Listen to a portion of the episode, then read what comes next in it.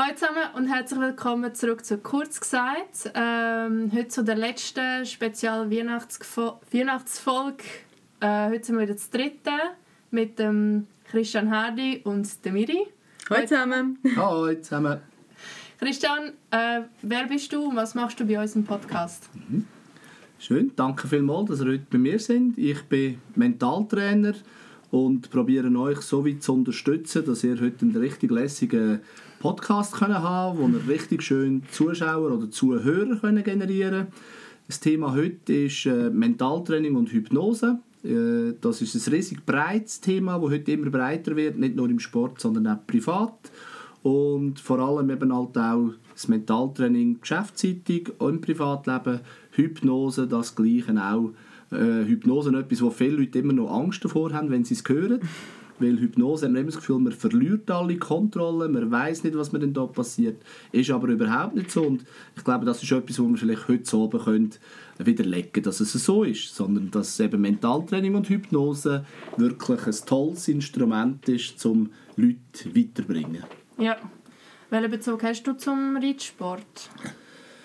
Ja, ich bin äh, ganz ursprünglich Handballer gewesen. also ich bin lange Handballer gewesen, bin dann äh, über meine Frau, die halt geritten ist, in den Reitsport also zuerst zu der Ross gekommen, dann in den Reitsport und irgendwann ist es dann halt so dass ich gesagt ja gut, also wenn wir schon Ross haben, dann müssen wir mit denen auch etwas machen.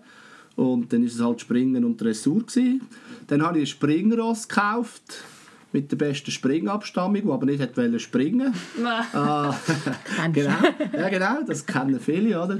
Und dann äh, hat es halt dann müssen in der Dressur sein und hat dann nachher in der Dressur bis so mit die Stufen M bin ich mehr oder weniger erfolgreich in der Dressur rumgeritten. Ja.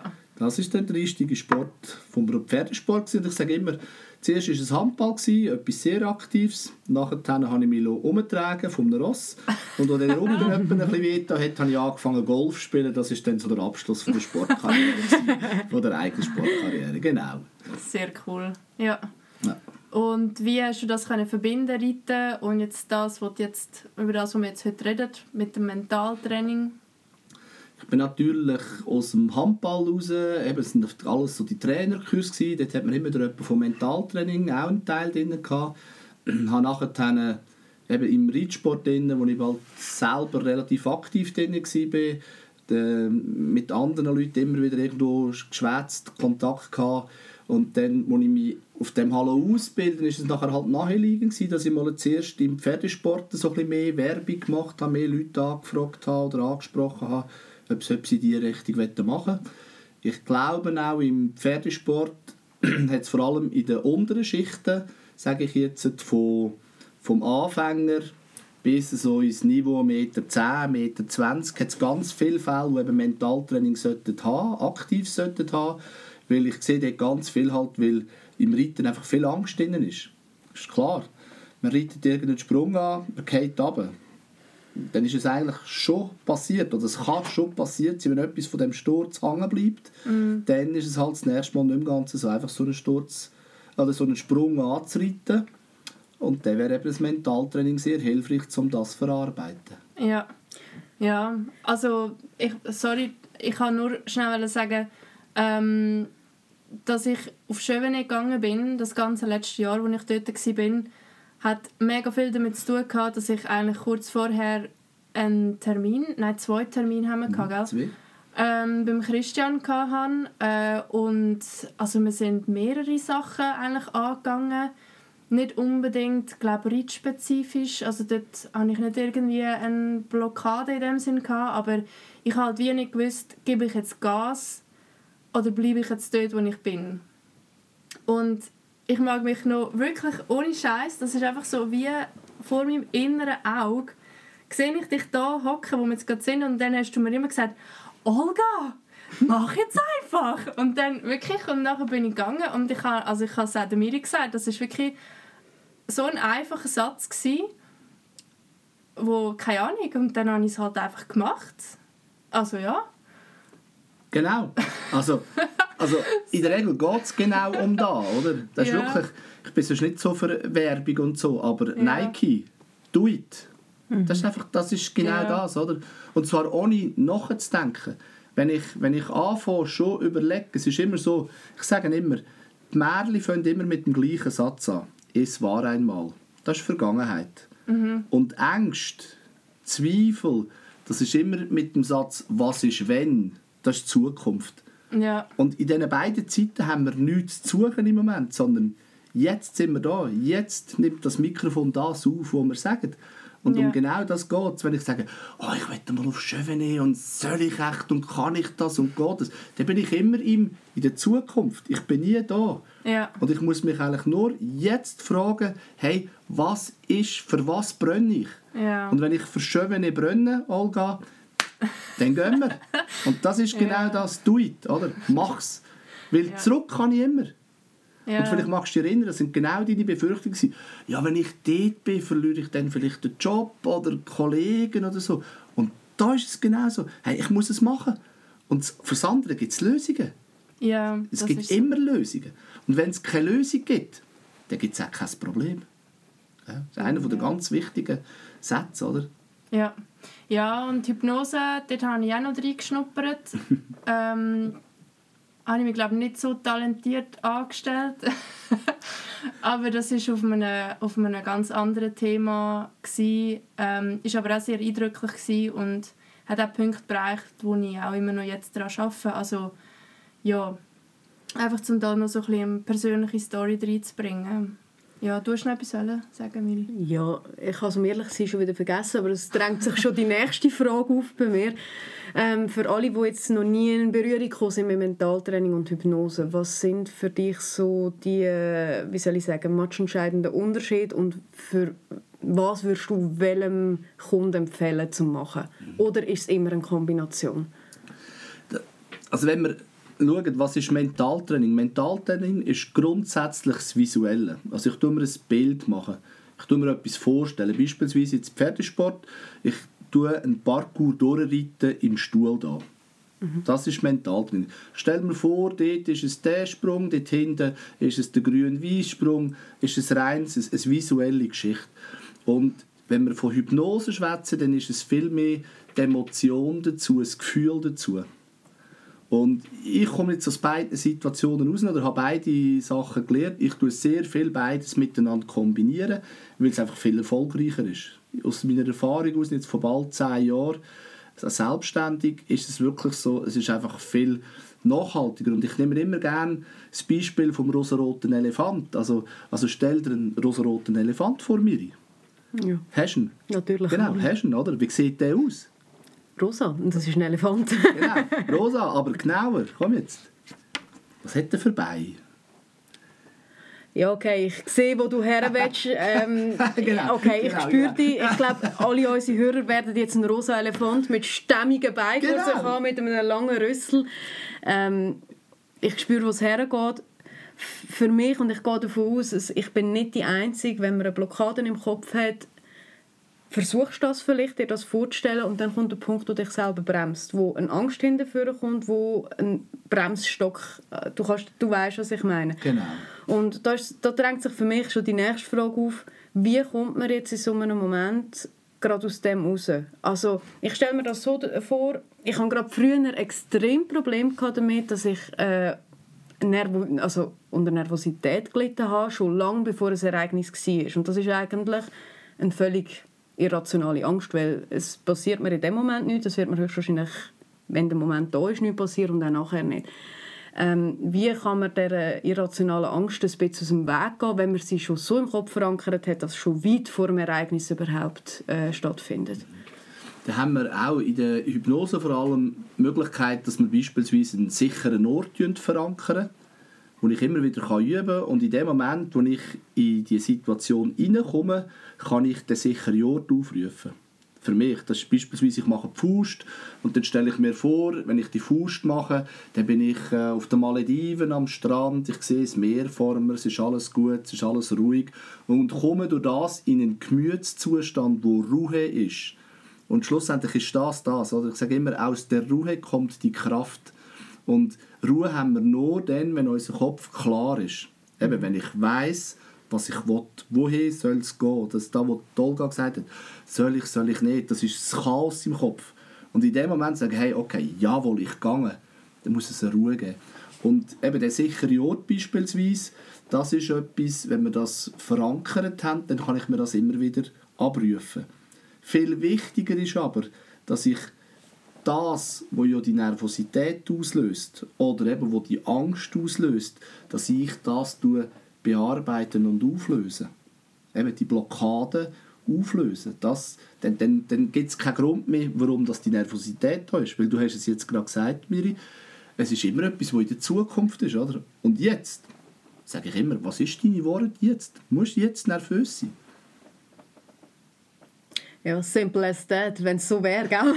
es ist so. Ja, aber es, manchmal, es, aber gell, manchmal, eben, darum habe ich auch am Anfang gesagt, es war eigentlich so ein simpler Satz, gewesen, wo ich mir in so vielen Situationen eigentlich dann nachher auch weiter gesagt habe. Also weißt, ich bin dann wirklich so ein bisschen durchs Leben gegangen, also auch vorher schon, muss ich sagen, ich bin schon verkopft, aber ich habe schon eher so ein das, ja, und dann schauen wir mal, weil ich will das und dann, also jetzt machen wir einfach mal. Aber dann habe ich mich mega oft wie mit dem Satz wie aus der Situation rausgenommen und dann bin ich wie so ein bisschen so eine Vogelperspektive gegangen und dann dachte ich, ja, ja, ja, machen wir einfach mal. Also es ist so, aber es ist auch schwierig, halt den Moment zu verwischen, weißt, bevor du überhaupt in das Hyper reinkommst, mhm. weil sich nachher aus dem rauszunehmen, ist mega schwierig. Ich versuche jetzt gerade irgendein Beispiel zu finden im Reiten.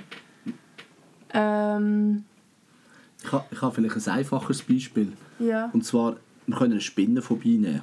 Mhm, die habe ich. Das ist, das ist super. Okay, gut. Also, gut dann nehmen wir vielleicht eine Hundephobie. Dass die nein, wenn wir eine Spinnenphobie nehmen, oder? Der, der Spinnenphobiker, das ist irgendwo ist der Triggerpunkt Spinne. Mhm. Und in dem Moment, wo er den Trigger sieht, hört, äh, spürt, was auch immer bei einer Spinne, macht es einfach Tag in einem Bruchteil von einer Sekunde, kommt eine Emotion, die anschießt. Mhm. Und in dem Moment, wo die Emotion ausschießt, passieren in unserem Körper ganz viele chemische Vorgänge. Also so wie wenn wir ein Stückchen Schoki anschauen und die essen und Glückshormone durch uns durchfräsen, ist es halt eben beim Spinnenphobiker, wenn der Triggerpunkt Spinn da ist, ist das halt Adrenalin, ist das, ist das, ist das Gib ihm Vollgas. Und dann kann er es nicht mehr kontrollieren. Und das ist das, was du gemeint hast. Eben, ich kann zwar ein Notfallinstrument haben, der sichere Ort, den ich vorher gesagt habe. Die Frage ist aber, ob ich das im Notfall noch ziehen kann. Das ist wieder der Fallschirm, oder? der, der zum Flugzeug rauskommt. Also, wenn er einen Fallschirm dabei hat und er den kann ziehen ist das super. Aber wenn er ihn nicht kann ziehen kann, nützt der Fallschirm nichts. Oder?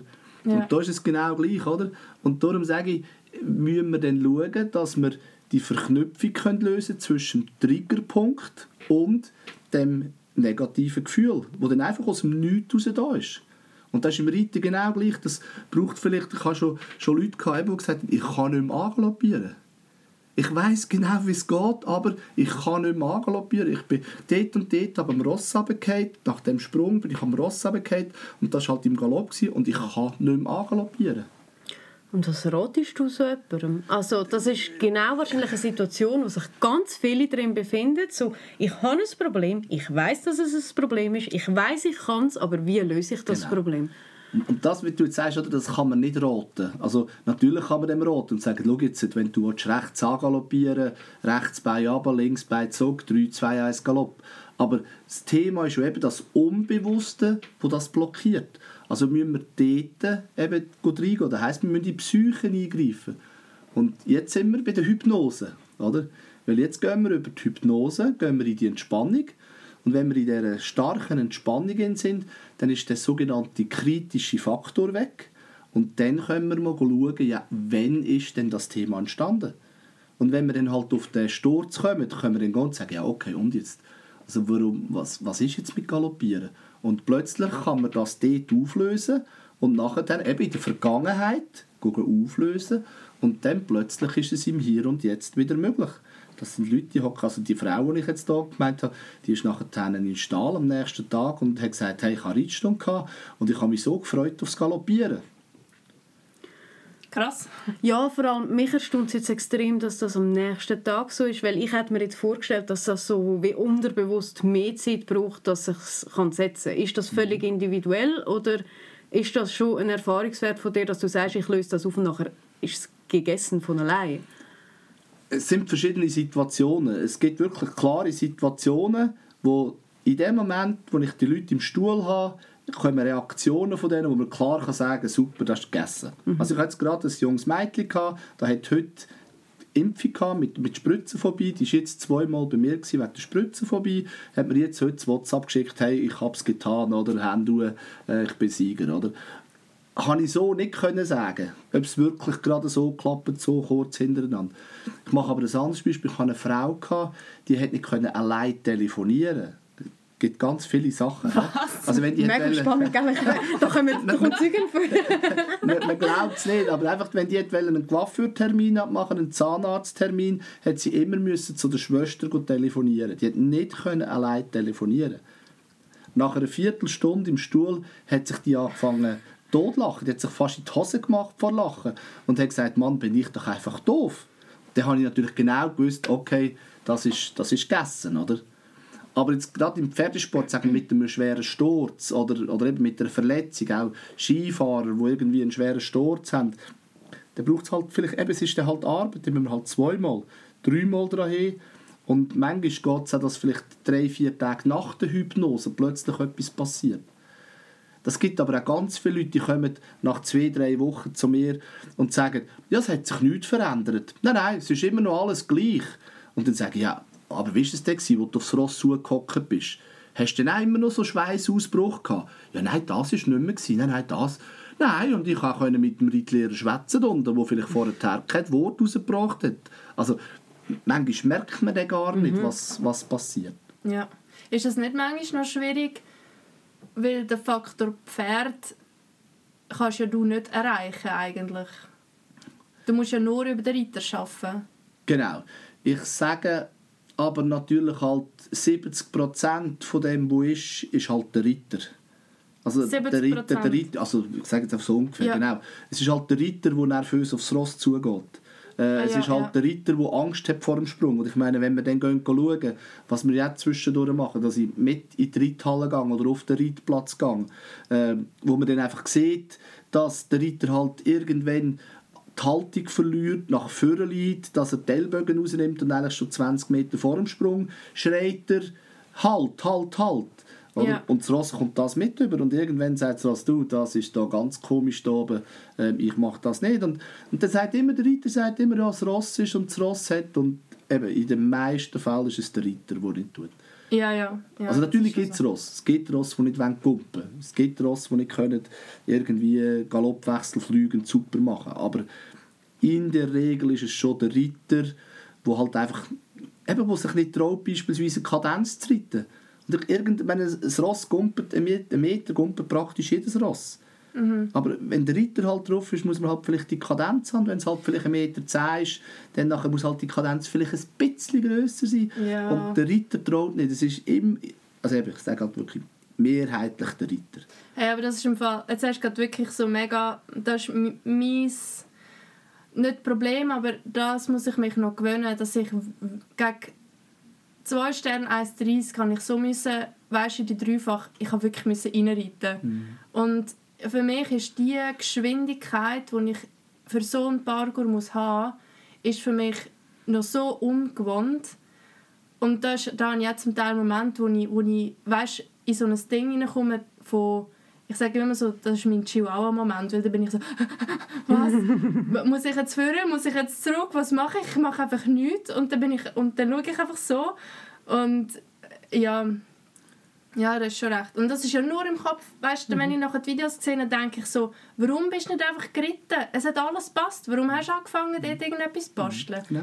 ja. Jetzt hast du gerade gesagt, oder, der Chihuahua-Effekt. Und das gehört mir so schön, wie du das gemacht hast eben, das ist, das ist alles, das ist nur noch Chaos in dir drin. Das ist nichts ja. mehr klar, oder? Ja. Und das ist genau das. Und darum müssen wir es lernen. Oder? Ja. Ich weiß doch ganz genau, oder, oder du, ich nicht so, aber du weißt doch ganz genau, wenn du in eine Dreifachkombination reinkommst mit einem Meter 20 Höhe, oder wie auch immer die Höhe ist, weißt doch genau, ich muss die und die Kadenz haben. Und ich meine, ich gebe ja auch noch Kurs wo wir so Reiten mit Köpfchen machen, oder? Wo wir immer wieder, wo die Leute einen Parkour springen, dann nachher haben wir wieder Besprechung, dann dürfen sie wieder einen Parkour springen, wieder Besprechung. Und ich meine, wenn wir dort anfangen, irgendwie auf jedem seiner Einstiegshöhe, dann sage ich jetzt einfach, sagt Vreneli, äh, wir starten bei 90 cm. Und dann nachher geht das wunderbar, dann reitet ihr den Parkour wunderbar 90 cm. Und dann machen wir 5 cm Ruhe. Und das Vreneli scheitert. Und das Vreneli ist jetzt einfach ein Beispiel, oder? Ja. Aber dann scheitert das Vreneli, weil das Vreneli sieht, oh, jetzt mache ich 5 cm Ruhe, jetzt geht es nicht mehr. Ja. Und das, das ist es. Das ist immer wieder. Wenn, ich, wenn wir so Kurs haben, in der zweiten Runde, wo wir in der Regel nicht, nicht ab, es geht nicht darum, dass wir extrem umgehen, sondern es geht darum, dass wir Leute an Grenzen bringen, zum erkennen, auch da müsste ich eben etwas schaffen an mir. Ja. Eben, da müsste ich eben das schaffen, dass ich sage, okay, was mache ich jetzt da? Also, höhere Kadenz, Rhythmus. Ich sage immer, sing dir doch ein Lied. Such dir ein Lied, wo der Rhythmus hat, dann singst du halt das Lied. Eins, zwei, drei, eins, zwei, drei. Ja. Und dann hast du die Kadenz. Und dann kannst du, wenn du anfängst zu singen oder zu zählen, dann kannst du schon nicht mehr an 27 andere Sachen denken. Ja. Oh, dort steht noch mein Grossi. Und warum haben jetzt die da den Blumenstock gerade hingestellt? Nein, wenn ich im Parkour bin, muss all meine Energie im Parkour sein. Ja. Und sonst geht es nicht. Ja. Sonst geht's Aber eigentlich ist es doch auch ein bisschen so, dass, weil ich habe mir dann auch gesagt, ich bin, ähm, ich bin wie drei Wochen auf Turnier und das letzte Wochenende war die grösste Prüfung, gewesen, die ich eigentlich bis jetzt geritten bin. Das war das 2 Sterne 1,30 gewesen. Und ich habe nach dem ersten 2 Sterne 1,30 habe ich so gedacht, Olga, ja, es ist einfach, einfach schwer gewesen. Und dann habe ich schon so gedacht, ist es, ist es schwer, ist es ein Fehler gewesen, keine Ahnung, soll ich äh, irgendwie, also es ist schon gegangen, es ist keine Katastrophe gewesen, aber ich habe wie einfach gemerkt, er hat Mühe, ich habe auch Mühe. Und dann habe ich mir einfach überlegt, eigentlich muss ich so viel so Chihuahua-Moment erleben wie möglich, damit ich einfach lerne, damit klar zu kommen. Oder weißt du, wie also ich muss dann reagieren Ja, ich glaube, die, wenn du eben würdest mental trainieren kannst du die Chihuahua-Effekt einfach umgehen. Weil dann kannst du das schon vorher trainieren. Ja, Also eben, ich meine, ich habe Leute, die, die, die kommen, Kunstturner, die tun ihre Übung im Stuhl durchturnen. ja, Und wir können den Parkour reiten und wir können den Parkour genauso reiten, wie er muss sein. Und wenn du nachher in den Parkour gehst, das gute Gefühl mitnimmst, dann kommt kein Chihuahua-Effekt. ja, Aber ich sehe halt viel, ich nehme jetzt die unteren, oder? Dann gehen sie den Parkour anschauen, dann sind da drei, vier Kolleginnen und Kollegen zusammen, man schwätzt ein bisschen, man nimmt alles locker, leicht, oder? Dann, wenn aber nachher gehen alle noch aufs WC, oder? Noch eine Sangspeise machen. Äh, aber sie haben nicht den Parkour angeschaut mit einem Plan, dass sie können und sagen, okay, ich mache ganz genau das. Und, und wenn's das, wenn du das nicht hast, wenn nur ein bisschen etwas abweicht und du musst anfangen studieren, dann wird es schwierig.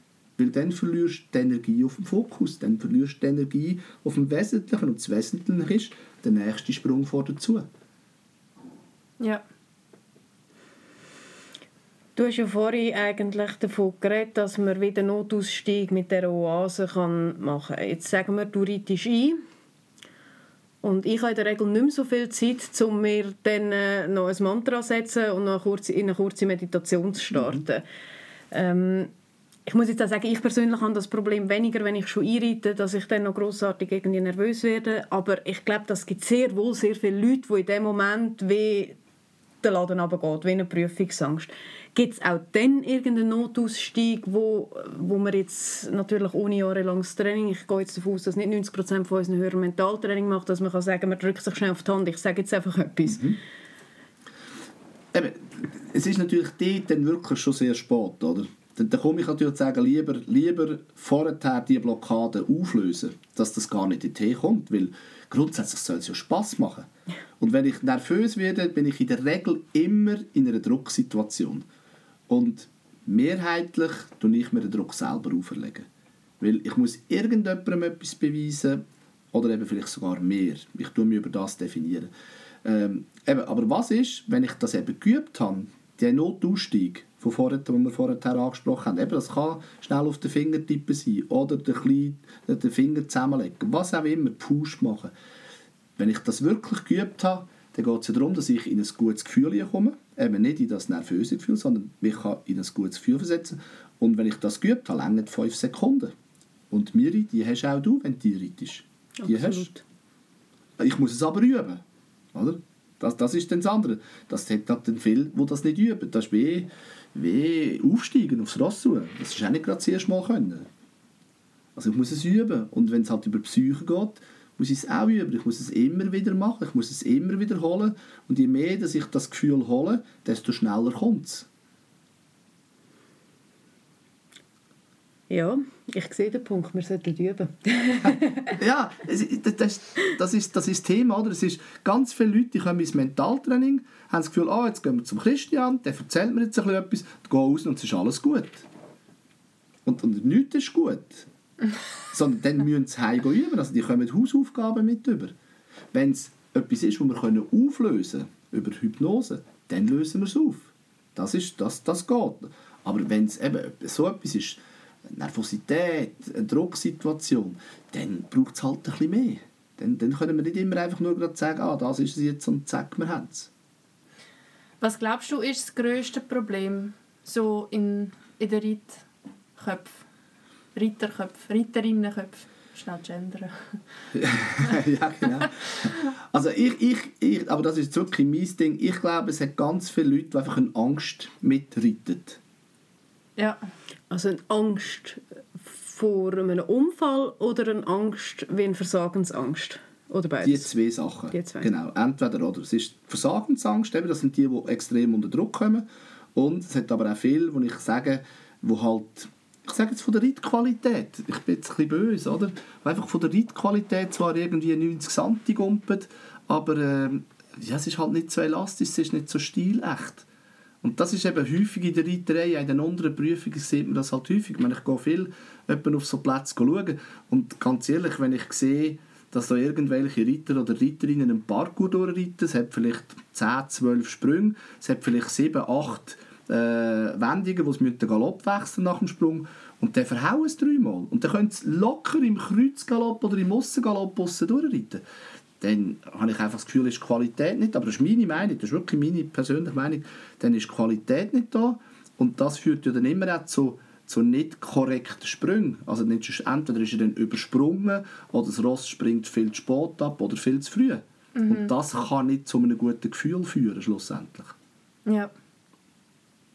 Also meine grosse Angst ist auch, dass am Ross etwas passiert. Meine auch. Das, Das gibt ist es dann auch. fast die genau. Das ja. gibt's dann auch. Voll. Ich denke immer so, ich darf ihn nicht reinsetzen, weil, ich weiß nicht, ich habe Angst um die dünnen Beine. ich denke, was- die Beine sind so dünn. Ja. vor allem ich denke mir einmal, das Ross gibt, mi- gibt ihr ein Herz für mich. Ich meine, das ist ein Tier, das in der Natur höchstwahrscheinlich nicht würde solche Sprünge laufen Und wenn ich sie dann, sie gibt mir das Vertrauen und ich verkacke es deutsch gesagt und missbrauche in dem ihr Vertrauen. Und das ist, glaube ich, der Druck, den ich persönlich mir extrem auferlege. Genau. Ist aber natürlich wieder, oder? Einfach, wenn wir jetzt wieder, wenn wir es aufs Mentaltraining beziehen, ist es natürlich einfach ein Gedanke, der in dem Moment keinen Platz hat. Ist irrational. Oder? Ist einfach ein Gedanke, der keinen Platz hat. Und ganz ehrlich, ähm, vermutlich hat es tatsächlich schon Ross gegeben, die sich in dem Sport schwer verletzt haben. Es gibt aber auch ganz viele Ross, die sich in der Box ver ähm, verletzen, weil sie irgendwie beim Aufschlagen der Scheichenhand rausstehen oder, oder bei den Stangen im Auslauf aussen oder, oder beim Ausreiten irgendwo noch jemand auf einer keine Ahnung was steht.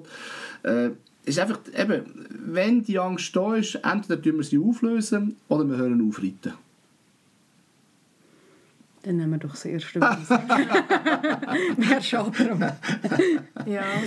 Du hast ja selber gesagt, du bist äh, erfolgreich bis M Dressur unterwegs gewesen. Ähm, da gehört sicher auch noch ein bisschen mehr dazu. Was hat dir als Reiter selber am meisten geholfen?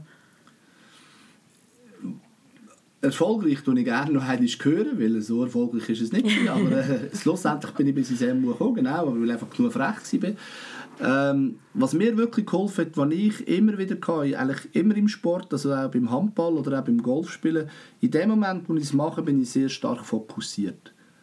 Und ich weiss, das, das wirklich das beste Beispiel ist immer, ähm, die Frau, die mitgekommen ist an die Dressurprüfungen, kaum bin ich einmal zum Viereck rausgekommen, hat die schon angefangen zu schwätzen und dort war es und dort war dieses und das ist das. Und ich habe gesagt, gesagt «Schau, warte, bis ich abgestiegen bin. Wenn ich abgestiegen bin, dann kannst du alles sagen, aber jetzt bin ich einfach noch im Modus Wettkampf. Das, einfach, das hat irgendwie eine Viertelstunde vor der Prüfung angefangen und hat irgendwie fünf Minuten nach der Prüfung wieder aufgehört. Und das habe ich aber auch im Handball so gehabt. Ich glaube, im Handball, bei all diesen Spielen, die ich gemacht habe, kann nicht einisch irgendwie das Resultat groß gesehen. Ich war auf dem Platz und ja, eben das ist das, was ich wichtig finde. Das ist, ich habe nicht Energie für links, rechts zu schauen, sondern das, was vor mir liegt, das, was ich jetzt gerade machen muss, das muss ich möglichst gut machen. Und wenn ich, ich sage immer, wenn ich meine Bestleistung bringe, dann habe ich alles gegeben, was ich geben konnte. Es ist wirklich, dass ich muss nicht mehr machen wie das, Bestleistungen bringen. Ja, aber man, man gibt das nicht auch einen mega Druck, wenn du immer Bestleistung von dir verlangst? Ja, ich habe nicht gesagt, ich tue sie verlangen. Ich habe gesagt, ich muss sie bringen. Und die Bestleistung ist immer abhängig von verschiedenen Parametern rundherum. Also, wenn ich jetzt halt durch die sechste Nacht habe und ich mache irgendeinen Sport und das mag es nicht verleiden, nicht geschlafen, zu viel Alkohol am Vorabend oder irgend so, dann ist halt meine Bestleistung einfach schwächer. Dann muss ich anschliessend an den Wettkampf mich fragen, habe ich jetzt meine Bestleistung gebracht? Ist das meine Bestleistung gewesen? Für den heutigen Tag? Ja. Oder? Also, und wenn du das eben so anschaust, ist es für mich keine Drucksituation, sondern ich gehe und sage, ich weiß, was ich kann. Ja. Oder? Das, das ist das, was ich weiß und jetzt muss ich das abliefern. Und wenn ich das heute nicht kann abliefern kann, dann muss ich mich morgen fragen, warum habe ich es nicht können abliefern Das ist das, was mich nachher weiterbringt. Mhm. Oder? Mhm. Ich hatte einen Schwimmer lange im Training bei mir, der hat äh, ganz komische Knöpfe gehabt und plötzlich hat das aufgemacht. Und das hast du so wie gesehen, dass der wie, eben wie auftut. Und dann ist der von einem Tag auf den anderen Stelle anderthalb oder zwei Sekunden schneller geschwommen auf seine zwei Paradedisziplinen. Und da hat nichts verändert in der Technik oder so, sondern einzig und allein, weil er mit einem anderen Gefühl, äh, mit einer anderen Optik äh, in das Schwimmen ist. Ja. Und, und ich glaube, das ist eben das Fantastische. Oder? Wir haben immer das Gefühl, oder man hat immer das Gefühl, oh, das muss doch alles ganz schwierig und verändert und so und so. Und manchmal ist es ein Knöpfchen drücken, ich muss eine Erkenntnis haben, das muss mir irgendein Wort einfahren und dann ist es plötzlich gut. Ja. Hast du persönlich oder gibst du auch Tipps zu Ritual zum Beispiel vor und nach einer Prüfung? Ja, das, also ich sage einfach, das muss jeder so machen, bis es für ihn stimmt. Was, was ich wette oder was ich mir wünschte, wäre, jeder dann, wenn er muss abliefern muss, dass er dann in seiner bestmöglichen, positivsten Stimmung ist. Und wie einer in die positive Stimmung kommt. Eben, der eine der legt vielleicht immer die gleichen Socken an, der andere lässt vielleicht immer das gleiche Stück Musik, der, der dritte tut vielleicht ein Stückchen Schwarzwälder Torten essen, keine Ahnung was, aber entscheidend ist, dass er in, in, in den guten Shape kommt, einfach dort, wo er daran glaubt, wo er vollkommen überzeugt ist, hey, heute ist mein Tag heute ist mein Tag. Und, und dann kann es ein Ritual sein. Es kann irgendein, wenn es ein Team ist, dann brauchen wir vielleicht noch ein mehr so die, die Team, die Schlachtrufe oder irgend so etwas. Ähm, muss aber für jeden selber stimmen. Und da gibt es wirklich alles Mögliche. Eben der eine, der zieht sich in, in Ecken zurück, der will mal eine halbe Stunde, bevor er anfängt einlaufen und so, will gar nichts mehr hören. Der, der, der andere haut sich Musik auf die Ohren irgendwie, wo man quer durch die Halle durchhört oder so eben dieser ist das Schokostängel, ja, jeder seins, wirklich jeder seins. Es ist auch ein, sicherer Ort. Eigentlich. Genau, genau. Es ist, es ist wie ein Aufwärmen mental, oder? Es ist ein Bereitmachen für den Wettkampf auf der mentalen auf der geistigen Seite, oder? Mit, mit, mit dem Muskelkörper tun wir aufwärmen, oder? Ähm, und dort ist es dann halt das, das mentale Aufwärmen, dass ich wirklich parat bin, dass eben, dass ich alle, ich sage es immer wieder, dass ich alle Energie in dem Moment auf dem Wettkampf habe. Oder? Nehmen wir einen 100-Meter-Sprinter. Das sind 10 Sekunden. Wir können es noch kürzer nehmen. Der Schütz, da kann man quasi fast sagen, jeder Schuss, gut, die haben Serien, aber jetzt der einzelne Schuss, das ist irgendwie eine Millisekunde. Aber dann muss er im absoluten Shape sein, dass er 0-0 zittert. Beim Reiten ist es, bei der größeren Prüfung ist es vielleicht eine Minute, eine Minute 10, 20, wenn es etwas mit, mit, äh, mit anschliessendem Parkour ist. Oder? Aber das sind eigentlich Zeiten, wo wir uns sehr gut können auf nur das konzentrieren wenn wir es gelernt haben. Oder? Aber wenn ich, wenn ich das nie gelernt habe, dann lohne ich mich halt ablenken. Ich glaube, das ist auch mega wichtig für den Ross. Also, oder ja, ich habe ich hab wie immer den gleichen Ablauf ähm, in der Vorbereitung. Also wenn ich mein Ross parat mache, aber schon im Stall. Und ich habe, vielleicht bilde ich mir das ein, aber ich habe mir einfach gesagt, es ist mir, ist mir eigentlich egal, ob ich, ob ich das Gefühl habe, es ist vielleicht lächerlich oder so. Weil ich habe schon das Gefühl, dass er sich auch ein auf das einstimmt, wenn er weiß, jedes Mal, bevor ich muss eine Leistung abgeben muss, passiert eigentlich immer das Gleiche. Also es ist für mich ein anderes Satteln und Aufzäumen und noch den letzten Zucker geben und, und draussen Hauffetten. Also ich tue jetzt nicht alles abspielen, aber es ist einfach anders, ein anderes Parat machen. Und das ist einerseits für mich, aber ich glaube auch fest daran, dass er das auch checkt. Genau, und das ist das Wichtige, Olga. Das ist das, das, ist das Schöne, was du jetzt gerade gesagt hast, oder?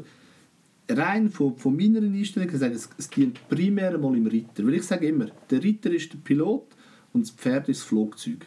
Das Flugzeug ist, hat seine technischen Anforderungen. Der fliegt so schnell, er kann so hoch kumpen äh, und und und. Entscheidend ist der Pilot. Der muss Gas geben, der muss die Wendung einleiten und und und. Aber, du hast jetzt gerade gesagt, ich fühle mich sicherer. Also hast du durch den Ablauf gewonnen und dein Pferd gewöhnt auch. Weil Du bist sicherer, du bist ruhiger und für ihn stimmt das auch. Weißt du, was ich meine? Das ja, ist genau, das ist für beide.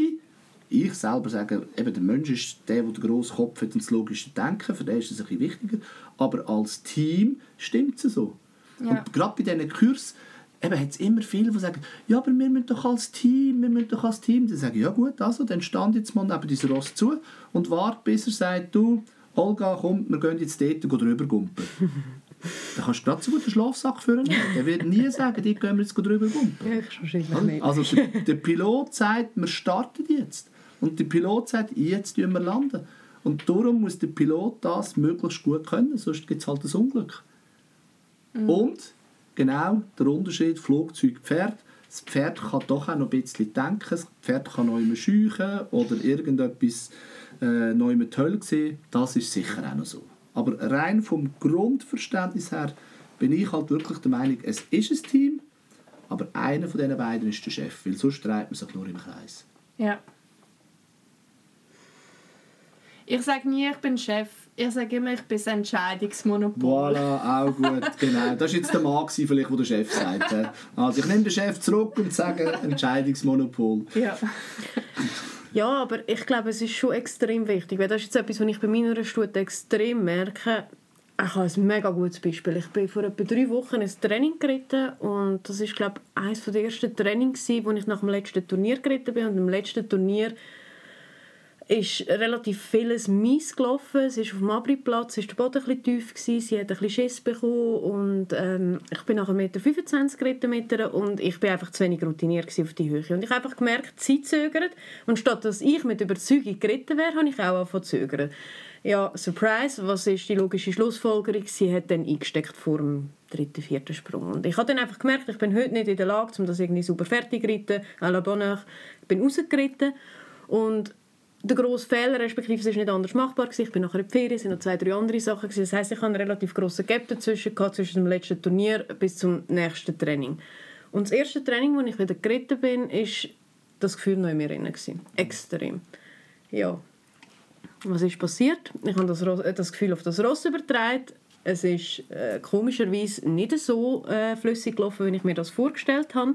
Habe ich selber zum Glück dann festgestellt. Eine Woche später, eine Woche später, ich habe nichts geändert, komplett anderes Mindset hergebracht. Das Ross ist gesprungen, als hätte sie nie etwas anderes gemacht. Und ich glaube, Ross sind sicher unterschiedlich sensibel, würde ich jetzt mal behaupten. Also es gibt sicher die Ross, die das besser wegstecken, wenn der Reiter oben drauf mal einen komischen Tag hat. Und es gibt die ganz sensiblen.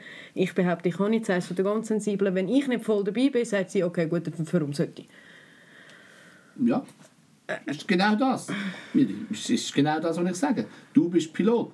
Jetzt bist du an dem Training, gerade nach dem, bist halt einfach ein schlechter Pilot gewesen. Ja, äh, man kann es nicht schöner sagen, nicht ja. Mehr, nicht weniger, bist ein schlechter Pilot gewesen. Und Ross hat gesagt, hey, wenn der Pilot nicht weiss, was, dann äh, gehe ich auch nicht. Es hat mich persönlich aber unglaublich viel gekostet. Und ich glaube, ich bin heute noch nicht an dem Punkt, wo ich kann sagen kann, hey, zack, wegstecken war mhm. wie neues Kapitel, neue Seite. Mich hat das sehr, sehr viel gekostet, um mich selber wie überwinden, das Mindset zu überarbeiten. Mhm. Und ich weiß nicht, ab welchem Punkt würdest du ein Mentaltraining empfehlen und ab welchem Punkt sagst du, das schaffst du alleine mit Üben? Ich glaube, wenn, wenn das etwas ist, was einmal ist oder ein zweites Mal ist, dann braucht es nicht unbedingt das Mentaltraining. Aber wenn es etwas ist, was halt immer wieder kommt, dann ist es einfach von Vorteil, halt mal eine oder zwei äh, eine Stunde zu nehmen, Stunde zu buchen und schauen, hey, was bringt mir das? Eben, weil manchmal ist es ja auch nur die Optik, wie schaut es jemand anders an. Mhm. Oder? Und ich komme jetzt und sage beispielsweise, ich bin überzeugt, Miri, du hast jetzt gesagt, das war 1,25 oder, der Parkour, der in die Hosen ist. Ich bin aber überzeugt, du hast schon einen 1,20er Parkour gehabt, der super war. Selbstverständlich. Genau, ja. eben, selbstverständlich. Und blöderweise hast du an dem Training nicht an den Parkour gedacht, der so super gut war, mhm. sondern an den letzten schlechten Parkour. Und das ist so ein der Mensch. Der nicht trainierte Mensch.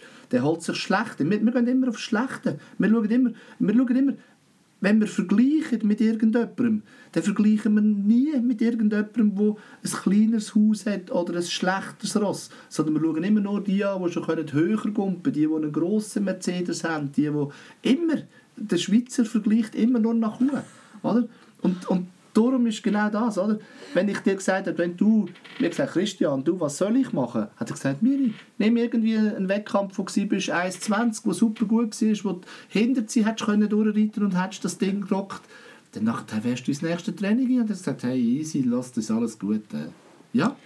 Ja, das ist eigentlich, das, was du sagst, ist ein, eigentlich lustig, weil es ist genau sinnbildlich, weil ich bin vor dem Meter 25, Meter 20 der Raumrunde geritten. Ich hatte so Freude an dem Ross und ich habe mir noch überlegt in dem Moment, komm, lass es gut sein für die Saison, lass das Ross und geh einfach heim. Und das hat mir irgendwie den Kopf nicht zugegeben. Und ich ärgere mich bis heute, dass ich das nicht einfach gemacht habe und auf mein Gefühl gelassen genau, habe. Genau. Ähm, Du hast eigentlich noch etwas Gutes gesagt vorher wegen dem Vergleichen. Vergleichen ist ja immer in meinen Augen sehr eine heikle Geschichte, weil du in jedem Fall glaub, Äpfel mit Birnen vergleichst.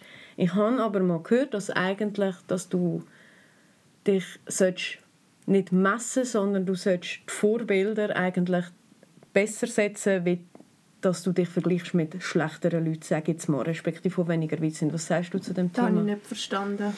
Ja, es geht eigentlich darum, dass du dich eigentlich mehr an Leute herhängen, die das schon erreicht haben, was du gerne erreichen willst, wie dass du äh, dich mit Leuten befasst, im Kopf befasst. Weißt du, wenn ich jetzt zum Beispiel sage, hey Olga, du reitest jetzt nur 90 cm, warum reitest du nur 90 cm? Stattdessen sollte ich eigentlich sagen, hey Olga, du reitest 1,30 Meter, wie bist du so weit gekommen? Weißt du, so in dem Stil. Was sagst du zu dem mit dem Aha. Thema vergleichen? Weißt du, was ich meine? Aber das eine ist ja, dass du andere klein machst. Genau, das Aber das passiert ja eigentlich automatisch mit dem Vergleich. Genau, das ist, das ist eigentlich das Thema. Oder? Ich glaube, da können wir Vergleich ist nicht das Gleiche wie, wie das als Vorbild beispielsweise, oder? Sondern der Vergleich ist eigentlich eben dort, eben, was hat der andere besser oder was hat diese besser. Eben, es ist so, ich bin der Klein, ich bin das Würstchen, was hat denn, warum hat jetzt der andere das? Es ist mit einem negativen Gefühl behaftet, mhm. oder? Und ich glaube, das andere ist halt, und da bin ich absolut der Meinung, also ich sage immer, äh, unser Ziel muss der, der, der, der Himmel sein. Unser Ziel muss der Himmel sein die Sterne im Himmel, aber das ist das grösste Ziel, wenn wir das erreichen wollen. Wir haben ein einziges Thema, das wir lösen können. Und das ist die Leiter, die bis dort lenkt. Das da haben wir es. Da haben. Leiter auf kann jeder, oder? Also das ist das Thema. Und darum sage ich natürlich auch, ein Vorbild oben ist immer gut. Aber wir müssen halt auch schauen, was macht denn der? Eben, der, der, trainiert, der trainiert halt fünfmal mehr wie wir vielleicht. Oder der hat halt zehn Ross, jetzt beim Reiten, der hat halt zehn Ross zur Verfügung. Der kann dann sehr selektiv sagen, der, auf den Bock hocke ich nicht, das soll sich ein anderer, da kann ein kleiner Amateur kann der reiten, ich sicher nicht. Oder? Also das ist sicher so, wenn die Ansprüche an uns selber, wenn ich das auf der sportlichen Seite oder auf der beruflichen Seite nehme, gehe ich natürlich, die können nie genug hoch sein. Sie müssen aber irgendwo einfach auch noch realistisch sein. Müssen wir einfach auch wenn nur sagen, eben, es macht keinen Sinn, wenn ich sage, hey, ich will reiten wie der Martin Fuchs, ich habe einfach nur das Potenzial oder nur Möglichkeiten, zweimal in der Woche auf das Ross zu hocken. Dann müsste ich ein Riesentalent sein äh, und nicht einmal dann könnte ich vermutlich das erreichen, weil der halt einfach täglich auf dem Ross hockt. Und, und darum, eben, man, man sagt ja so schön, es gibt Leute, die das Licht unter den Scheffel stellen, oder? die sagen, ja, ich bin, ah, das geht alle überhaupt nicht gut. Und ja, das ist so, so, so. Und das sind häufig auch solche, die sich dann an die Schlechteren anhängen, weil dort sind sie dann immer die Besseren, oder? Aber das ist so der Typ, oder? Das wollte ich sagen. Das hast du alle genau. sagen, oder? Das ist so der Typ, oder? Also, nein, weißt du, ah, ah, ich bin dann halt vielleicht, ja, ich, hm, ich muss mal schauen, ob das geht, oder? Und nachher ein blanker Nuller, oder? In der Bestzeit und so. Ah, ich weiß gar nicht, wie das gegangen ist, oder? Äh, das ist so, so ein bisschen Understatement, oder? Zum letzten mhm. hey, pa, ich bin dann der Gross, oder? Aber ganz im Vertrauen, sage ich jetzt, das bringt den nicht weiter. Mhm. Oder? Und, und dort zeigt sich halt, wer weiterkommen will. wer sich auch an etwas anwagt, wo im ersten Moment halt vielleicht schwierig aussieht. Und ich meine, man sagt ja auch, äh, eben, am Anfang ist alles schwierig. Und mit der Zeit wird es leichter. Jedes Mal, wo ich es wieder mache, wo ich es wieder tue, auch wenn es nicht geht, wenn halt wieder die Stangen runtergehen, aber jedes Mal, wo ich es mache, wo ich irgendeinen Hinweis bekomme, was kann ich besser machen, tue ich mich entwickeln. Und, und dort ist es halt wieder das Mentaltraining, dass eben die Leute dort hinkommen. Eben es, ja, es sind halt, vielleicht sind es Veränderungsprozesse, auch, die wir müssen können, äh, fahren Eben jemand, der eher schüch, introvertiert ist, der, der muss halt vielleicht lernen, dass er ein bisschen aus rauskommt in gewissen Momenten. Halt nicht, weil er eben der extrovertierte Typ ist, sondern weil er gelernt hat, aha, in dem Moment muss ich ein bisschen aus mir rauskommen. Das kann man lernen, das ist halt vielleicht wie ein Schauspiel, aber es spielt gar keine Rolle. Wenn ich das nachher kann lernen kann, wenn ich entsprechend meine Präsenz kann einnehmen kann, sei das auf dem Ross, irgendwo im Sport oder in der Berufswelt, wenn ich kann hinstehen meinen Platz besetzen, ja, dann nimmt das die Umwelt wahr. Dann nehmen das die Leute rundherum nehmen das wahr. Und dann haben wir schon ganz viel erreicht. Eben, dann, dann kommt plötzlich ein Selbstbewusstsein daher, wo die Leute vielleicht vorher gefühlt haben, ja, pff, ich bin so etwas von, von, von schüch, ich weiß gar nicht, ich stehe immer lieber zuhinterst hinten, es kommt mir nie in den Sinn, die Halle nicht stehen und mal einmal sagen, so, jetzt geht Verdeckel, machen wir mal. Well, das könnte ich nie. Das ist etwas, was ich wirklich gerne würde lernen im Fall. Irgendwie die Halle so stehen und sagen, machen wir mal. Ja, genau. ja, du, weißt, Nein, ja, du, hast ja, du hast ja meine Telefonnummer. ja, darum bin ich da, ja, ja. Ja. Hey, eben, das ist ein Veränderungsprozess. Oder? Ich nehme die Spinnenangst, das ist kein Veränderungsprozess. Die Spinnenangst ist das Auflösen von einer Angst, die mit einem Triggerpunkt oder mit einem Trigger verbunden ist. Eine Verhaltensänderung, eben ich möchte extrovertiert sein oder Selbstbewusstsein ein bisschen überrätseln, das ist halt eine Verhaltensänderung und das braucht halt vielleicht zwei, drei Sitzungen, aber in der Regel, das braucht zwei, drei kleine Tipps, und nachher passiert schon ganz vieles. Und das Schöne ist ja, jedes Mal, wenn ich nachher irgendwo in der Schlange stand und es drängt sich einer vorne nie, und bis vor bei mir warst, hättest du nichts gesagt, dann hättest du einfach gedacht, oh, der ist dort wieder vorne hin. Aber das erste Mal, wo du sagst, sie, da hinten ist die Schlange, tun sie bitte hinten stehen, gibt das deinem Ego einen richtigen Turbo. Oder? Und genau so kann man es nachher lernen. Und dann ist es einfach so, ich muss es lernen. Ich muss die guten Momente lernen und ich muss sie erkennen. Oh, so viel Weisheit. So viel Weisheit und ich versuche es gerade in meinem Kopf irgendwie. Ja, was ich jetzt in meinem Kopf gerade probiere zu sortieren, du hast gesagt, Spinnenangst ist ein Trigger und das andere ist ein, ist ein, also ein Verhaltensproblem oder wie man das immer will sagen, Verhaltensprozess. Der Verhaltensprozess ist dann nicht in jedem Fall auch auf den Trigger zurückzuführen, woher auch immer das der Trigger kommt? Sehr gut. Hast das gut kombiniert, ja. Wenn wir in die Behandlung eingehen, ist das immer das Erste. Ich gehe immer zuerst mal schauen, gibt es etwas in der Vergangenheit, wo das Verhalten auslöst. Das kann beispielsweise der Vater oder die Mutter sein. Sag jetzt halt, es gibt halt Werte, Werte, die ein Vater hatte oder eine Mutter hatte, die wir auf die Kinder weitergegeben haben. Also, ich sage jetzt, der klassische ist schon, ja, du musst, du musst lernen, du musst arbeiten, du musst so, immer eben so, du musst Geld verdienen und so. Ähm, irgendwann ist mir so geprägt, dass man das mitnimmt. Und natürlich dann haben wir dort quasi den Auslöser und, und heute das Verhalten. Und dann können wir schauen, ob wir das Verhalten oder den Trigger können lösen können, dass vielleicht die Person erkennt, dass sie eben nicht ein schwerer Vater dass sie einen anderen Wert hat, dass sie sagt, nein, ich will nicht so streng sein oder ich, mir muss nicht alles so perfekt sein. Für mich stimmt es auch, wenn es halt nur ein bisschen perfekt ist oder auch, wenn es hier perfekt ist, aber hier ist es nicht perfekt. Wenn man das aber nicht findet, dann gibt es einen Verhaltensprozess. Das ist so ein eine gemischte Form. Ähm, meistens ist es aber halt wirklich so, auch wenn wir es auflösen können, brauchen wir dort ein oder zwei Sitzungen dafür da. Wo ich halt sage, eine Spinnenphobie, eine Spritzenphobie ist in der Regel ist es ein, maximal zwei Sitzungen und das andere ist dann halt Tendenz eher zwei oder drei Sitzungen. Oder eben, wenn es dann halt in etwas länger geht, in einen längeren Prozess, dann nennt man es heute ja Neudeutsch Coaching, oder? Äh, und dann kann es dann halt schon mal einmal drei, vier, fünf, acht, zehn Sitzungen geben, je nachdem, was natürlich dann halt soll verändert werden oder was die Person dann wünscht. Was war dein spannendster Fall? Gewesen? In welchem Bereich jetzt? Ja, nehmen wir mal All Ross. Ross? Ja. Ross. Ja, die sind eigentlich, eigentlich sind da immer halt die Stürze, oder? Wenn jemand einen schlimmen Sturz hat ähm, und irgendetwas nicht mehr geht, das ist halt wirklich etwas. Ich sage jetzt eben beispielsweise die Frau, die nicht mehr galoppieren konnte? Weil rein technisch hat sie ja ganz genau gewusst, äh, wie man angaloppiert, wie man das Ross im Galopp halten. Äh, bei mir auf dem, auf dem Stuhl hat sie können die Bewegung auch mitmachen. Wenn wir aber gesagt haben, okay, jetzt stell dir vor, hockst auf dem Ross oben, ist es zuerst wieder nicht mehr gegangen. Das ist sicher so gewesen, so etwas Spezielles weil als wir dann das angefangen haben zu suchen, ist es eben halt eben nicht nur der Sturz gewesen, der schlimme Sturz, den sie erlebt hat, sondern als Kind hat sie irgendwie ein Pony eben auch mal im Galopp abgepegelt, wo sie halt auch irgendwie den Rücken schwer angeschlagen hat und irgendwie zwei, drei Wochen fast nicht können laufen also muss man eben so schauen, es ist immer so, oder man sagt dann, ah, das, ist, das ist der Sturz da, da, genau da hat das angefangen, oder? und ja, dort war der Auslöser, gewesen, dass ich nicht mehr galoppieren kann, aber es hat vorher schon mal etwas gehabt, das auch dazu beigetragen hat. Und das ist, äh, da habe ich wirklich äh, ja, dann ist es einfach spannend, zum was kann man auflösen, was kann man nicht auflösen.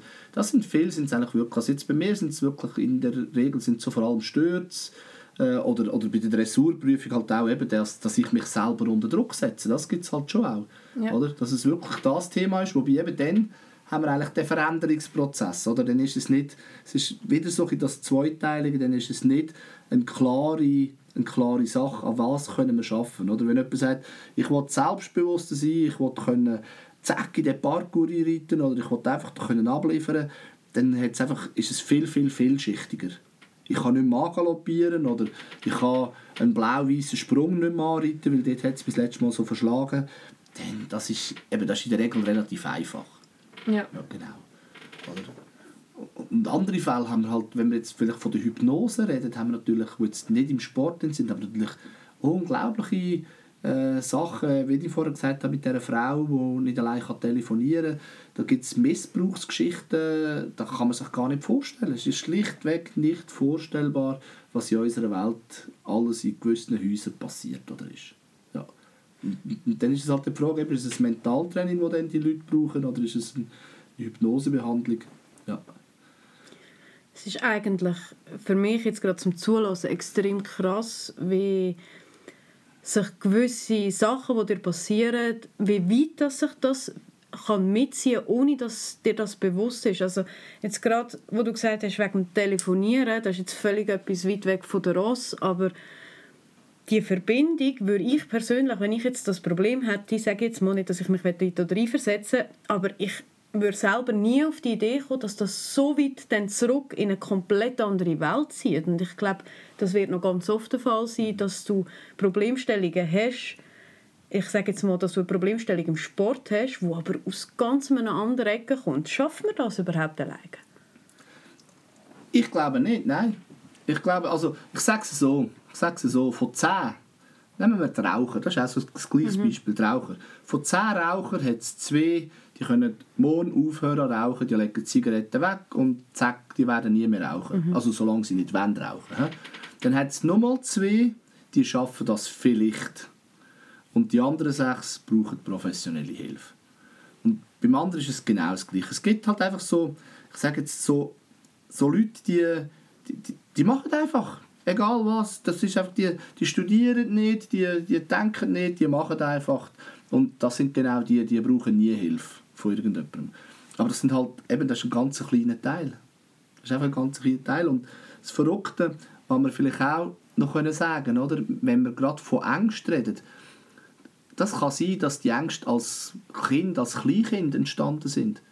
Dass ich vielleicht, dass, dass irgendeine Person irgendwo in der Schule auf der Straße gelaufen ist, der Vater hat gehupet, weil er das Kind hat mitnehmen und das Kind ist verschrocken.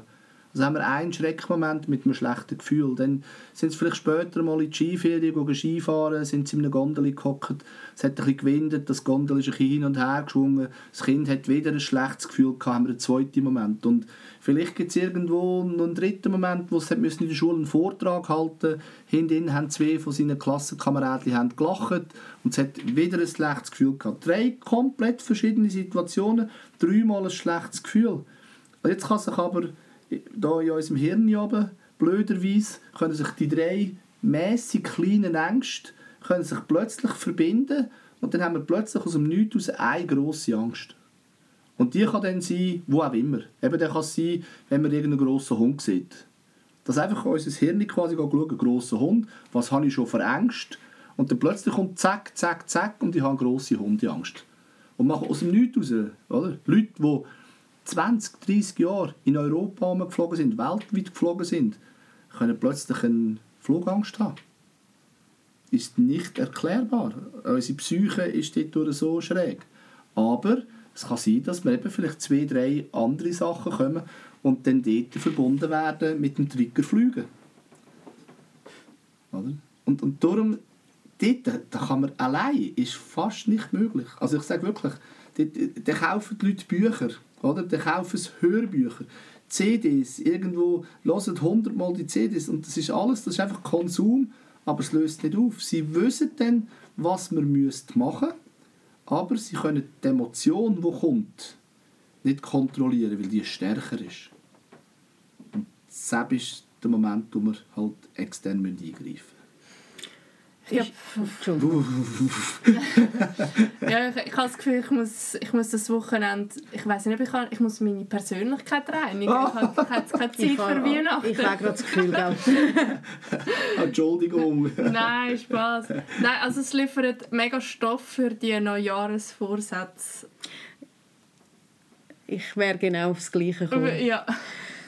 Wir sind Ende Jahr, Neujahresvorsätze, Thema Ziel. Was sagst du zum Thema Zielsetzung? Soll man sich Ziel setzen? Wenn ja, wie soll man sich Ziel setzen? Weil Ziel können ja oft, also ich kenne es von mir, wenn man sich zu hohe Ziel setzt, ist es wieder ein Druck. Wo ist der Schmalgrad, wo es durchgeht? Ich tue wieder ein bisschen ausholen. Erlaubt mir das und sagen, es gibt zwei Sachen. Das eine ist ein Wunsch und das andere ist ein Ziel. Und sehr, sehr viele Leute verwechseln diese zwei Sachen miteinander. Die, die sprechen Ende Jahr oder Anfangsjahr sprechen sie den Wunsch aus, ich würde gerne 10 Kilo abnehmen. Weil der Wunsch, das ist das, was wir andere Leute erfüllen. Wünsche immer andere Leute mehr erfüllen. Ich tue mir nie einen Wunsch erfüllen. Weil wenn ich mir einen Wunsch erfülle, wird der Wunsch zu einem Ziel. Hm? Ich kaufe mir eine neue Stereoanlage. Das ist mein Wunsch. Jawohl, das ist vielleicht mein Wunsch. Aber von dem Moment her, wo ich das ausspreche, wird es zum Ziel. Okay, jetzt muss ich schauen, dass ich das Geld habe. Ich muss irgendwo in einen Laden, wo es eine Stereoanlage gibt und ich muss das kaufen. Also ich muss etwas tun dafür. Und darum ist es häufig der Wunsch. Ich habe viele Leute, die kommen zu mir, die wünschen sich, sie würden abnehmen, sind aber nicht bereit, etwas zu machen. Entsprechend können sie nicht abnehmen. Wenn wir aus dem aber ein gutes Ziel machen, und dann haben wir halt, äh, dann sind die Ziele, das heisst das sogenannte Smart, oder? Ähm, ja, wo wir halt einfach kennen, es muss messbar sein, muss attraktiv sein, es muss realistisch sein und dann kommt es muss in meiner Priorität zoberst oben sein. Oder fast zoberst oben. Und alles andere ist für nichts da. Ja. Und, und dort fehlt es, oder? Dann halt wieder abnehmen, eben aufhören rauchen. Ja, wenn ich das will, wenn ich will abnehmen dann wissen wir alle, dann wäre es gut für mindestens die Normalos. Ich würde ein bisschen weniger essen und ich würde mich ein bisschen mehr bewegen. Das gibt ein Minus und die Kilo werden wieder purzeln. Oder? Aber es ist ein Ziel. Ich muss etwas tun dafür. Ich muss schauen, ich muss machen und es muss wichtig sein. Es muss mir wichtig sein. Nicht, dass ich am zweiten Abend sage, ah, jetzt ist Olga da und Miri da, komm, jetzt gehen wir noch schnell eine fette Pizza futtern. Nein, da gibt es halt ein Salätchen. Ja. Oder? Ja. Und ich glaube, das ist, ist, ist, ist die Antwort auf deine Frage, Miri. Oder? Ziel, ja, auf jeden Fall. Also, meine, wenn wir ein Ziel haben, das ist wie das Benzin für den Motor. Ich spüre, wo du her willst. Jetzt vielleicht zum Zurück ein bisschen zum Thema Reiten kommen. Und ich glaube, das wird ein allgemeiner Fehler sein. Das stelle ich jetzt mal so in den Raum. Wenn du ein Ziel mit dem Pferd hast, zur Erreichung des Ziels trainierst du vielleicht möglichst viel oder machst etwas mega viel. Aber ich glaube, dadurch, dass Reiten auch mega fest ein Kopfsport ist, vergisst du dann wie das Mentale. Und was würdest du sagen, was vom Mentaltraining, vom persönlichen Mentaltraining, muss ja nicht jeder einen Mentaltrainer haben, müsste in jede Zielsetzung mit dem Pferd einfließen? Wenn jetzt ich zum Beispiel sage, ich, ich will jetzt nächstes Jahr Meter 30 reiten. Ich sage jetzt einfach etwas. Ich habe das Pferd dazu, äh, ich habe die Möglichkeiten zum Trainieren dazu, aber ich habe vielleicht den Kopf noch nicht ganz dazu. Was würdest du mir jetzt sagen, Miri, wie musst du jetzt das Ziel formulieren, damit das erreichbar ist? Warte, ich weiß, was du willst sagen. Okay, was wird er sagen? Mach, Miri, mach. Danke, Olga. Hey, hey, ich suche eine Assistentin. genau. Oder? Also, also, ich muss erst mental etwas machen, wenn das normale Tun nicht funktioniert. Also wenn mein Trainer mir sagt, Schau, jetzt machen wir hier die, die mit der Gymnastiklinie, dann machen wir einen, einen Folgesprung 1,10 Meter, dann machen wir einen Folgesprung 1,15 Meter und machen dann den Ochser hinaus 1,20 Meter, wo die Endhöhe ist. Ähm, wenn das ein schöner, guter Aufbau ist, dann nachher haben wir mental noch kein Problem. Eben, wenn, wenn du in dem Innen kannst bleiben, dass es klar ist, das Ziel oder, oder das mental schaffen, das kommt erst, wenn du im Tun innen bist, wenn du das machst und jetzt plötzlich geht es nicht. Wenn du bei einem Meter 10 noch ein bisschen zuckst, beim Meter 15 reitest du schon nicht mehr richtig dagegen und gegen den Meter 20 reitest du nicht mehr zu. Ja. Oder? Und dann kommt der Moment, dann haben wir, jetzt haben wir das Thema, oder?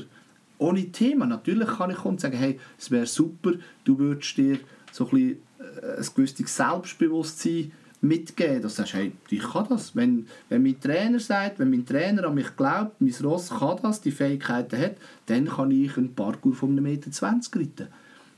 Aber mehrheitlich ist es halt so umgekehrt, dass die Leute etwas machen, so wie es Tolga jetzt gerade vorher gesagt hat, mach einfach. Und dann kommt das Thema und dann bearbeiten wir das Thema. bearbeiten. Oder? Ich habe, ich habe so ein paar Sportler, die halt das ganze Jahr kommen. Und natürlich tun wir dann einfach mal Grundbasis schaffen vom Mentaltraining, Sachen, die sie müssen im Wettkampf mitnehmen müssen. Oder jetzt auch beim Reiten, spielt eigentlich keine Rolle, was für einen Sport sie machen, dass sie eine gewisse Grundbasis haben. Und dann kommt halt das Thema, ja, jetzt bin ich dort und dort und jetzt, jetzt, das ist nicht mehr gegangen. Hey, ich habe verweigert. Ich habe, ich habe eine, eine Reiterin gehabt, die ist neu von einem Meter auf einen Meter zehn mit zwei Ross. Die hast den ganzen Sommer, die war etwa zwei, drei Mal bei mir im Mentaltraining, gewesen. die ist den ganzen Sommer durch, ist die von vier Parkour, wenn sie mit zwei Ross gegangen ist, vier Parkour, ist sie mindestens drei klassiert gewesen. Mindestens drei klassiert gewesen. Und irgendwann im September läutet die mir an, heulend, und sagt, Christian, ich muss sofort einen Termin haben, es geht gar nicht mehr, es geht gar nicht mehr. Dann habe ich gesagt, ja, was geht nicht mehr? Dann hat sie gesagt, ja, hey, ich habe, im letzten Parkour habe ich die Stuten in Ochserie gepflanzt. Hey, ich kann, ich, kann nicht, mehr- ich kann nicht mehr einen Steilsprung anreiten. Dann habe ich gesagt, ja, ist gut, jetzt, jetzt hast du aber mir ja zwischendurch ein Video geschickt. Jetzt nimm doch mal die Video und schau, wie die Videos alle super waren. Jetzt wolltest du mir sagen, du hast 20, 25 Parkour geritten, du bist 15 bis 20 Mal klassiert gewesen, hast mal gesagt, irgendwie 300 Sprünge super gemacht und das ist ein Sprung, ist scheiße gewesen. Was ist jetzt? Ja, ja, eigentlich schon, ja. Ich gesagt, ja, und jetzt? Ja, eigentlich, ja, ja, ist, also, du meinst, es ist kein Problem? Und ich gesagt, nein, das kann doch einfach passieren. Warum auch immer, es kann halt einfach passieren. Und, und, und, ja, und das ist dann ein mentales Problem, oder? Und eine Viertelstunde später ist das mentale Problem aber wieder weg gewesen, sondern sie ist einfach in dem Gedanken gewesen, wie du vorhin gesagt hast, ich habe mein Ross, wenn mit meinem Ross etwas passiert, mhm. oder? Und das hat die auch irgendwo so gehabt, das hat die so gefangen, dass sie nicht mehr aus dem Gedanken rausgekommen ist, oder? Und dann ist es halt das Telefon mit dem, eben wenn du dann halt so ein, zwei Mal mit dem Mentaltrainer geredet hast und der dich weiss, wie du tickst, wenn er dich kennt, dann braucht es manchmal vielleicht eine Viertelstunde, 20 Minuten und dann kommst du wieder in das gute Gefühl oder? Und, und schlussendlich, wenn wir immer das etwas tun mit dem bestmöglichen Gefühl. Ja. Ich habe vielleicht noch eine abschließende Frage. Ähm, was sagst du zu Leuten, die nicht so oder so Gegner von Mentaltraining? Es ist einfach die, eben, so wie die Leute Technik trainieren, so wie die Leute äh, Ausdauer trainieren, so sollte es halt auch ihren Kopf trainieren, weil Bestleistung kann ich dann bringen, wenn Körper, Geist und Seele im Einklang ist. Es tut jetzt so ein bisschen abgehoben, aber unter dem Strich ist es genau das. Und ich habe jetzt kein direktes Beispiel, aber wir könnten Weltmeisterschaften anschauen, Olympiaden anschauen. Wir finden x Ritter, die auf dem höchsten Level reiten, die irgendwo einen klassisch mentalen Fehler zeigen. Sei es der erste Sprung oder der letzte Sprung, ist immer ein Reiterproblem. Mhm. Und das ist nur mental. Das ist nichts anderes, das ist nur mental. Oder? Oder was jetzt oben raus weniger ist, ist, dass er einen Sprung vergisst oder, oder plötzlich den Parkour nicht weiss. Das ist, dort oben hoffen wir ja, dass, dass, dass das Wilds Profi sind und den ganzen Tag nichts anderes machen, dass sie das wirklich können. Aber, aber eben so Leute, die muss man einfach sein. Die muss man einfach sein. Irgendwann ist dann vielleicht die Schmerzgrenze so groß, dass sie dann kommen. Mhm. Und dann sagen, hey, aber es darf dann niemand wissen, dass ich bei dir war, weil, weil eben, man geht nicht zum Mentaltrainer, weil der, der nodert in der Psyche um, der nodert überhaupt nicht in der Psyche um, sondern der hilft, das ist es, der hilft, damit der Sportler seine Bestleistung kann erreichen kann. Ja, oder halt auch bei der Arbeit oder, oder wo auch immer. Also das ist nur ich, es ist nicht meins. Ich hole nur das Beste aus dir raus. Ja, aber das ist einfach schon krass, wie also es heute immer noch so ein noch nicht salonfähig ist. Also Sex, Mentaltraining, Sex auch, Hypnose. Ich muss ehrlich sein, dass ich bei dir war in der Hypnose, das habe ich auch nicht irgendwie allen komplett offen kommuniziert. Also mhm. das schaust schon, wenn man es sagt. Genau. Weil du einfach willst, äh, dumme Diskussionen oder Kommentare vermeiden. Ja. Oder auch, ähm, auch sonst Therapie, das mache ich ja auch. Mhm. Und da musst ja, ist einfach noch nicht salonfähig. Ja, ja, und, und ich finde, äh, ich möchte da wirklich, wie sagt man, ein Lanze brechen. Du bist so ein Sprüche-Chef. Äh, ein Lanzenbrecher, sagt man doch. Ja, Lanzenbrecher. Das, das gibt es ja. Ich mache ich mach ein, gutes, ja, absolut, ich mache ein gutes Beispiel. Die Lea Sprunger, 400 Meter Hürdenläuferin, hat, äh, was ist es echt, muss ich aufpassen, ich glaube 2016 an der Olympiade. Ist an die Olympiade mit einer der besten gelaufenen Zeiten weltweit. Wird auf der Bahn 1 ausgelost und es regnet. Lea Sprunger sagt, ich bin noch nie auf der Bahn 1 gerannt und bei Regen kann ich sowieso nicht rennen. Scheidet im Vorlauf unter ferner Liefen aus. Unter ferner Liefen. Also die hat quasi ein Jahr auf den Wettkampf geschafft und weil sie auf der Bahn 1 war und weil es geregnet hat, ist sie einfach Einfach hat sie ihre Leistung bei weitem nicht können abrufen Und ich meine, für mich gibt es, ich, ich kann jetzt nicht mal sagen, ob Lea einen Mentaltrainer hat oder nicht, aber sicher hat sie hier ein mentales Problem gehabt. Und das hat man in dieser Zeit nicht mehr können lösen Und das zeigt, wo die Leistung ist. Und, und ich nehme jetzt den Ramon Zenhäuser, den ich, den ich schon gesagt habe. Ich meine, wenn der von dem Sturz, von dem fürchterlichen Sturz etwas mitnimmt und er einfach geht jetzt fahren und die Trainer sagen, ja, du musst jetzt einfach hier abfahren oder ich nehme einen Reiter, wo einfach der Trainer sagt, so, jetzt tu nicht so blöd, jetzt hoppt der besser, gehst über 1,20 Meter dann müssen wir einfach alle wissen, dass das tödlich ist. Ja. Wenn die Angst mit, mitfährt, wenn die Angst mitreitet, kann es einfach tödlich sein beim Reiten, meine, beim Reiten geht es ab 2,50 Meter, aber wenn das Ross noch 1,20 Meter hoch kommt, sind es 3,50 Meter, 4 Meter. Das kann tödlich sein. Und dann habe ich nicht viel Verständnis für solche Aussagen. Aber ich verstand es, wenn jemand sagt, ich brauche das nicht. Ja, das, das lohne ich jedem frei. Also da, die Diskussion, die äh, führe ich mit, mit, ich bin froh für jeden, der sagt, hey, ich will etwas machen, ich will meine Blockade lösen oder ich will grundsätzlich frei, glücklich sein, weil es mir einfach überall besser läuft. Aber die, die sagen, äh, ich, ich, hatte einen Fußballer, einen bekannten Fußballer, der einfach irgendwie sieben oder acht Spiele nicht mehr getroffen, hat aber jedes Spiel etwa drei oder vier Top-Chancen gehabt. Oder? Und der kommt dann und sagt, aber gell, da dürfte niemand im Club wissen, dass ich bei dir bin. Ich muss sagen, ja, jetzt verdienen dir so viel Kohle und du brauchst Goal nicht. Was ist jetzt das Wichtigste? Das Wichtigste ist, dass wenn du am nächsten Samstag den Ball bekommst, dass du nie haust. Mm. Nicht, nichts anderes. Es geht nur um das. Ja. Wie das du nie haust, ist auch wieder schnurzegal. Ja. Du musst einfach hier. Ja. Und, und, und, und eben, ich glaube, das, ja, ich weiß nicht genau, warum das, das ist. Ich glaube, das ist so eine Schweizer Mentalität. Boah, nein, eben so nein, ein nein. nicht. Nein, hör auf. Also, wenn, also eben, ich bin aus der Ukraine und dort hast du einfach keine mentalen Probleme. Ja, Also Burnout gibt es einfach nicht. Da ist keine Zeit für das. ja, Ja, es ist so. ja, okay. Ich, nein, wirklich. Also, dort wird das noch viel schlimmer. Also eben, das sind so Luxusprobleme, dass man, dass man es schwer hat oder so im Kopf. Und ich glaube, in der Schweiz ist das, ist das vielleicht auch ein so. Ja, ich weiß es nicht. Es geht auch, glaube ich, jetzt ein bisschen zu tief in die Materie rein, wenn wir uns so philosophische Fragen Ja. stellen. Hast du noch eine Frage Miri? Mi- Miri meditiert schon. Wir ist schon Miri ist meditieren. schon- Wir Miri hinterfragt jetzt einmal ihr ganzes Leben. Und, äh, nein, äh, nein, ich habe grundsätzlich eigentlich keine Frage mehr. Es war mega spannend, gewesen, mit dir zu reden. Jetzt für alle, die wir jetzt so ein bisschen rausgekürzelt haben, dürfen wir dich kontaktieren. Ah, absolut. Ja, mach-. Wo mach findet man dich? Mach Bitte schön. Ich mache meine Werbung ganz ruhig. Also die, die wollen, die, die mich finden, ist es ganz einfach. Christian Herdi, Mentaltraining Aarau. Und ich sage aber gerade noch die Telefonnummer. Das ist 079 356 5888. Und ja, eben, sagen, tun euch etwas Gutes und befreien dich von Blockaden. Ich würde sagen, das lassen wir so stehen. Christian, danke vielmals. Es war mega spannend. Gewesen. Mega. Ja. Und euch allen danke vielmals fürs Zulassen. Es ist, glaube ich, ein bisschen länger geworden wie sonst. Äh, Und ich würde sagen, wir hören uns beim nächsten Mal und im neuen Jahr. Wow, im neuen Jahr. Ja, merci sind ihr ja, dabei geblieben. Und äh, wir hören uns. Tschüss zusammen. Tschüss zusammen, schöne Festtage. Ciao!